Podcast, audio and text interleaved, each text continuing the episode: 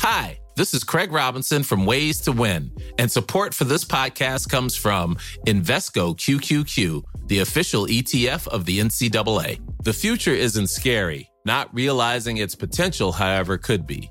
Just like on the recruiting trail, I've seen potential come in many forms as a coach. Learn more at Invesco.com slash QQQ. Let's rethink possibility. Invesco Distributors, Inc.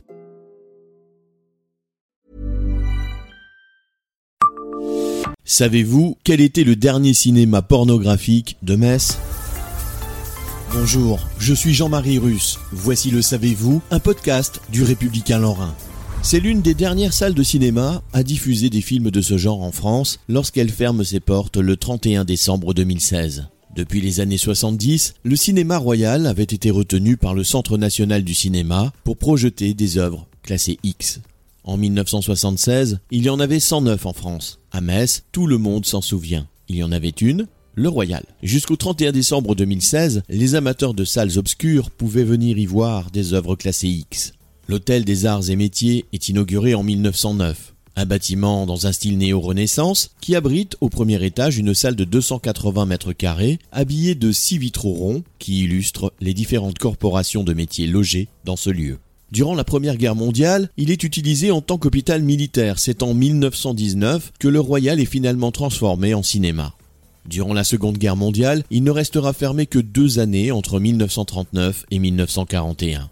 Dans les années 50, selon la revue historique Les Chroniques du Graouli de novembre 1999, il sera choisi pour ne projeter que des films de qualité dont la tenue morale sera sélectionnée de façon à convenir à un public familial. Après mai 68 et l'essor des films érotiques, des salles messines commencent à en diffuser.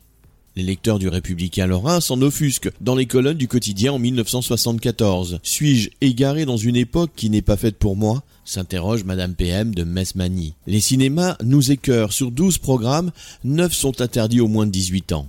Quand on pense que ce choix de programme est proposé à plus de 150 000 personnes, quelle gêne, quelle décadence, s'indigne une autre lectrice de Lessie. Mais le succès est au rendez-vous. En 1974, le célèbre film Emmanuel fera 49 264 entrées. L'année suivante, les expériences sexuelles de Flossie battent tous les records avec 84 138 entrées, selon un article publié par le Républicain Lorrain en 1976. Le Centre national du cinéma ne retient finalement que le Royal pour diffuser des films interdits aux moins de 18 ans. La façon de consommer de la pornographie va finir par avoir raison de ce succès. La clientèle n'a cessé de baisser d'année en année, avec la création de boîtes échangistes, la concurrence allemande, et surtout, l'arrivée d'Internet, analysera le gérant de la salle Bernard Koch lors de l'annonce des travaux pour le changement d'orientation de la salle en 2016. Il y a 20 ans, on faisait 150 et 200 spectateurs le dimanche. Aujourd'hui, on en fait 40 ou 50. La dernière séance sera projetée le 30 octobre, avant que le cinéma ne ferme définitivement, le 31 décembre. Le Royal accueille aujourd'hui des spectacles vivants, des événements professionnels et privés. Abonnez-vous à ce podcast et écoutez Le Savez-vous sur toutes les plateformes ou sur notre site internet.